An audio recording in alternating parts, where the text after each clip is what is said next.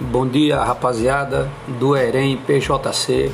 Aqui é o professor Marcos de História e hoje eu vou fazer um podcast falando sobre o Brasil Colônia, onde a temática desse Brasil Colônia de hoje vai ser o ciclo do ouro.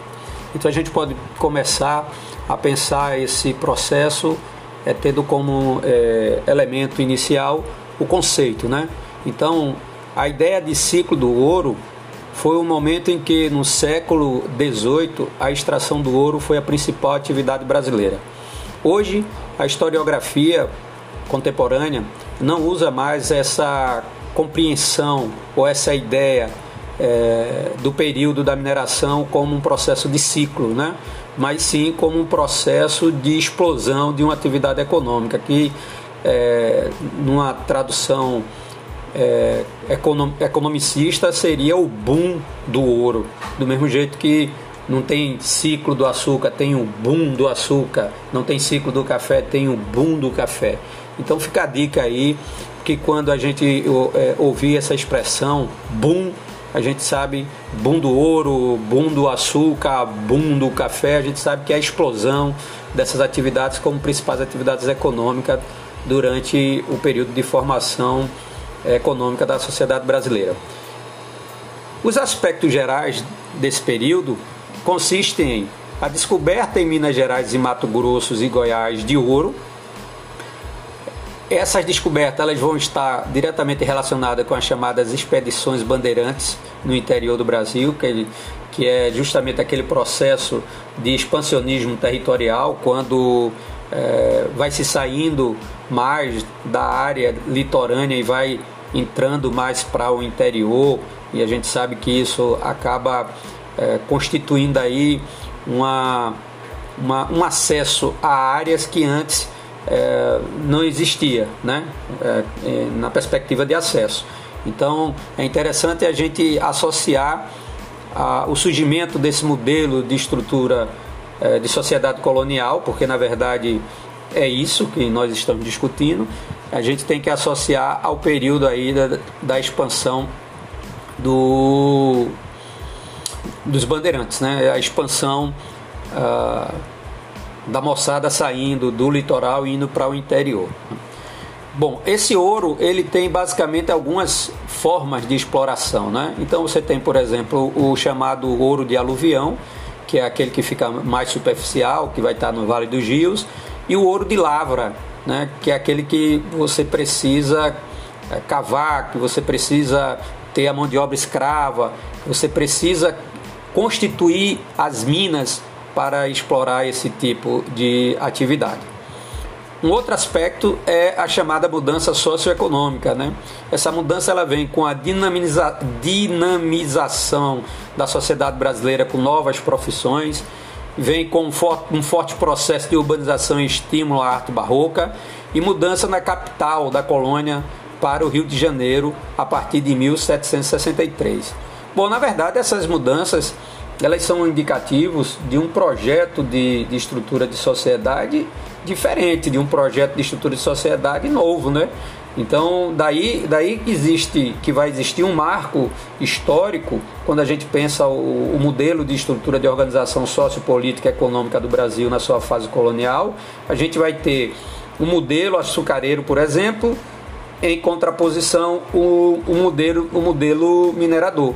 E o modelo minerador ele tem como uma das suas principais características é isso que eu acabei é, de falar para vocês. E aí vocês precisam ficar atento a isso. É a questão da urbanização, de uma sociedade mais urbana, de uma sociedade menos é, agrícola, né? Quer dizer, não que a agricultura não viesse fazer parte dessa realidade, mas é, é, é, é um modelo é, de estrutura que, que vai funcionar diferente, ok? Bom, é claro que essa atividade econômica ela surge é, decorrente das necessidades e dos interesses de Portugal em relação à sua colônia. A gente sabe que nada economicamente vai ser feito aqui no Brasil se não tiver em consonância com os interesses econômicos portugueses. Né? E uma vez achado ouro aqui no Brasil, isso aí no contexto do século é, 17, do século final do século 17 e, e século 18 então, o governo português ele vai montar uma estratégia uma estratégia para é, garantir é, acesso a essa, a essa atividade econômica numa perspectiva mesmo de benefício para, para Portugal, né? Há, há um historiador que ele faz, ele faz uma observação bem interessante, né? Ele disse que o ouro no Brasil ele significou para a realidade da sociedade brasileira buraco, né? que aí tem a ideia de você estar tá, tá, tá cavando as minas, e para Portugal o, o, o, o, enfeite das igrejas né? e a riqueza decorrente dessa atividade econômica, na verdade, ela acaba indo para a mão dos ingleses. Né? Então é, é bem interessante a gente pensar essa analogia. Então vamos lá. Pensando no, na modelagem que os portugueses vão adotar, né, nós temos aí a chamada fiscalização aurífera. Em que vai se basear essa fiscalização? Ela vai, ela vai se basear na intendência de Minas, né, onde o responsável por distribuir terras e, e cobrar impostos, ou seja, essa intendência ela, ela surge para organizar toda a cadeia de estrutura produtiva. Ah, quando a gente pensa a questão da mineração aqui no Brasil, mais tarde surge a casa de fundição, né? Que, é, que foi uma forma que os portugueses encontraram para ter um controle sobre a produção do ouro. Né? Uma vez que você pega o ouro, transforma em barra, esse, esse ouro vai ser identificado e aí esse ouro pode é, circular. Mas aí você já vai, é, a partir desse momento, você já vai pagar os impostos à coroa portuguesa. Né? Isso foi uma estratégia que os portugueses inventaram. Claro que é, vai haver um pouco de resistência a isso dentro da estrutura colonial, mas é, a gente vai para aquele velho ditado, né? É, manda quem pode, obedece quem tem juízo.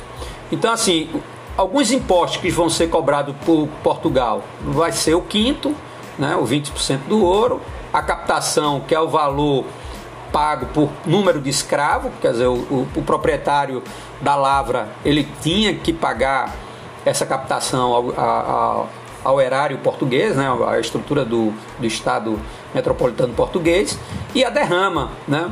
É, é, esse último é bem interessante, porque inclusive ele tem muito a ver com o movimento de resistência que vai surgir dentro de Minas Gerais. Né? A derrama é quando não se alcançava o, o quantitativo de ouro é, determinado pelo, pelo, pelo Estado português, e aí os portugueses vinham e passavam a mão na, nas riquezas dos colonos, né, para poder completar. Isso vai acontecer em alguns momentos, decorrente da própria estrutura de crise na, na, na dinâmica colonial, né, e, e é claro que isso também tem a ver com a própria situação econômica vivida pelos portugueses na Europa, né? Então a derrama aí é, é uma situação bem interessante. É você é, era preciso você dar é, uma quantidade de ouro, né? E os portugueses eles tinham que fazer isso, ok? Ah, Bom, o, o, último elemento aí é a gente pensar esse período também como um período marcado por algumas revoltas, né? As chamadas revoltas coloniais, né? Então você teria aí a chamada Guerra dos Emboabas de 1707 e 1709, que é uma guerra entre os paulistas e a moçada que está saindo de outras áreas do Brasil para adentrar na região aí de São Paulo, Mato Grosso Goiás e Minas Gerais né? Esses, esses, uh, esses, esses, essa moçada que vinha de fora é, era conhecido como Emboabas, ok? A gente tem a revolta de Filipe dos Santos de 1720, é uma revolta contra a fiscalização e impostos, e, e, aí uma revolta contra a criação da casa de fundição, a história do quinto, tá certo? Aí a gente tem Confidência Mineira de 1789, né? E aonde você tem um, um, caráter separatista, você tem a questão da execução de Tiradentes, mas é um, um processo que a gente dá um, um, analisado um pouco mais lá na frente. E temos também a chamada Conjuração Baiana de 1798, que tem também um caráter separatista, popular e um apelo anti-escravista. Dá para a gente jogar aí dentro também desses movimentos, dá para a gente jogar a Revolução Pernambucana de 1817, mas é, já fica um processo um pouco mais na frente, né? Então, assim, é só, só a título da gente é, ter uma percepção. Outra coisa, é a gente pensar esses, esses movimentos é, divididos, esses movimentos sociais, essas revoltas sociais, divididos em dois contextos. Um contexto que é, os historiadores definem como é, movimentos separatistas e outro contexto que os historiadores definem como movimentos nativista. Então, por exemplo, a revolta de Filipe dos Santos, a guerra dos Emboabas, né? revolta de Beckman, isso tudo são movimentos é, que vão acontecer. A revolta dos Mascata aqui em Pernambuco, tudo isso são movimentos que vão acontecer, mas que o objetivo não era é, criar uma condição de ruptura total com a estrutura metropolitana portuguesa. Quando a gente vem para a Inconfidência Mineira, quando a gente vem para a Conjuração Baiana, a história já é outra. Quando a gente vem para a Revolução Pernambucana 17, a história já é outra, já é já vem com uma ação revolucionária de, de caráter separatista, ok? Boa tarde para vocês aí. Esse é um pequeno resumo do conteúdo que eu estou postando para vocês aí na sala do Google Classroom. Um grande abraço a todos.